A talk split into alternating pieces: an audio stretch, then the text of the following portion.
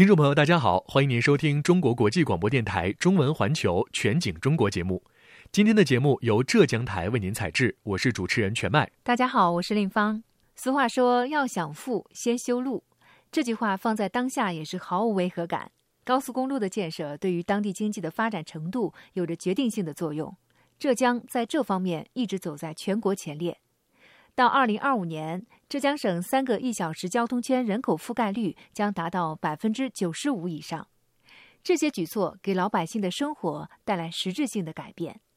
今天，我们就带大家来了解一下，丽水松阳县四都乡陈家铺村原先是一个无人问津的偏远山村，村民纷纷选择下山脱贫。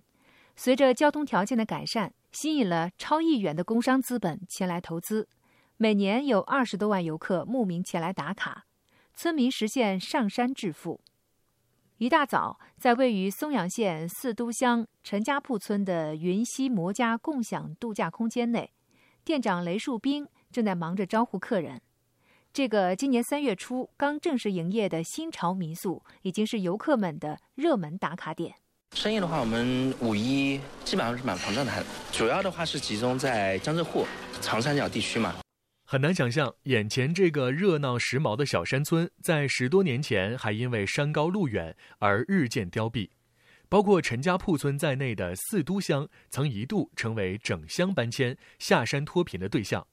村民鲍兆柱说：“山上面产业也没有，一下雪，电断路冰，买点东西过去吃的买不进去，条件太差了吧？三分之二都下来了。”留在我们村里的就是几个老头。二零零六年底，龙利高速公路全线贯通，结束了松阳与外界连通仅有两条普通公路的历史。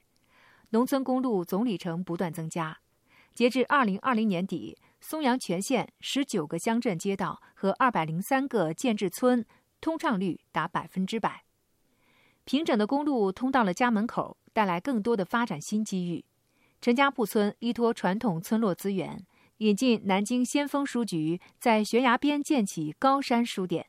二零一八年一落成就成了网红，吸引了全国各地的游客前来打卡。村里的十五幢老屋也被飞鸟集相中，改造为精品民宿。十一户四十五名村民成为房东，原先空置的老屋又让大家多了一笔收入。村民鲍兆柱说。我老房子这个十几万左右，以前是瓦片泥厂全部都倒掉了，外面来了老板，呃，我们就包给他了。租金是二十年一次性的，我拿了三万块，挺合算。过了二十年，那个房子造起来还是还给我的。松阳县四都乡乡长吴海燕说：“仅陈家铺村目前已吸引工商资本投资超一亿元，每年吸引游客二十余万人。”二零二零年，全乡旅游收入超四千万元。就因为交通便利了以后，把我们的这些国家级传统村落资源都开发起来以后，我们整个乡的产业就上来了，很多的老百姓能够在家门口实现增收致富，所以大家都愿意留在我们的乡村。以前交通不便就下山脱贫，现在上山致富了。在丽水景宁畲族自治县金秋村，曾是个交通闭塞的小山村。通过四任村领导的接力奋斗，带领村民走上了致富路。在景宁城赵乡金秋村，一场传统的畲族婚嫁表演正在上演。村民叶卫金是参演演员，他说：“近半个月来，这样的演出自己已经参加四十多场。”原先的就是种田为主吧，后来旅游发展起来，我们都在这里工作，抬轿子啊，敲锣打鼓。一个月多的时候有一百五六场，有两三千，感觉很开心吧。金秋村是景宁三十二个民族村之一，畲族人口占百分之四十二。过去村民出门需要翻山越岭，温饱也是个问题。今年七十三岁的雷正余清楚的记得。一九八五年，自己刚上任时，村民人均年收入只有一百八十五元，村集体收入更是一片空白。要想富，先修路，没有路的话呢，这什么都干不了。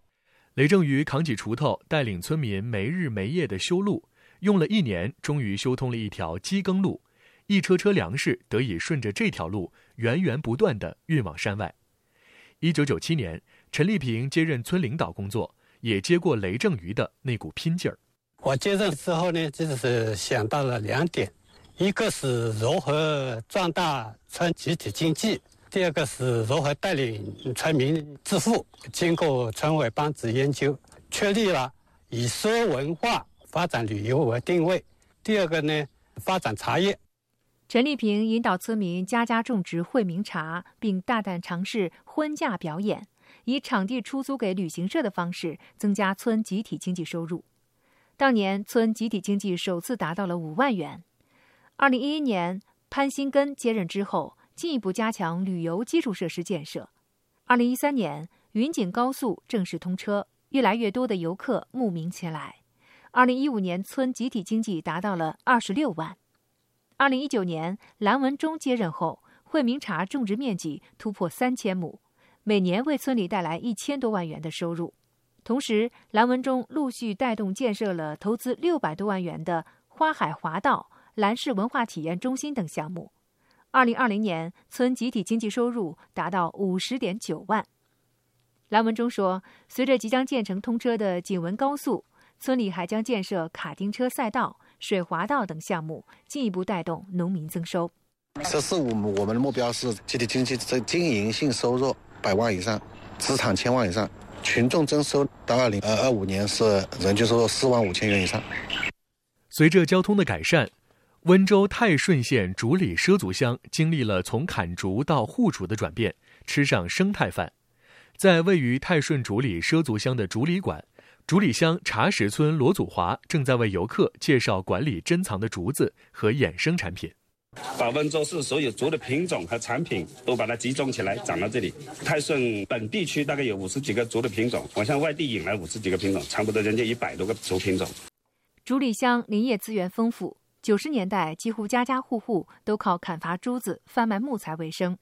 罗祖华说，当时只有一条山路，也没能阻止大伙儿把竹木运出山外的决心。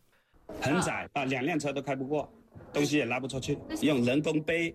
原来是山里边全部都砍掉了，烧成木炭拉出去方便一点。这样子的话，产生生态破坏很厉害。那我自己家里那那一年就是山上砍光了，就房子被水冲了。二零一一年，在外经商的罗祖华选择回乡，他提出把传统畲族村庄保护起来，将森林列入生态公益林，并带领村民拓宽道路，打通断头路。二零一五年，一个现代私塾文理书院入驻竹里。常态化开展一系列的文化活动，吸引了全国各地甚至国外的文化爱好者前来打卡。罗祖华说：“来了以后，他们就说了：‘哎呀，你这里的条件怎么好，怎么好，空气怎么好，水怎么好。’从那里开始，我们就意识到保护生态是这么重要的。依托林业资源，竹里乡建起了占地两百多亩的百竹园，园内保存竹类植物基因库，繁殖培育珍贵竹种，吸引游客前来研学度假。”二零一七年，竹里乡建成全国三 A 景区，年接待游客超四十五万人次。二零二零年，文泰高速全线通车，架起了绿水青山通往金山银山的桥梁。仅竹里乡就新增了九间民宿，引入旅游综合体两个，新增投资超八千万元。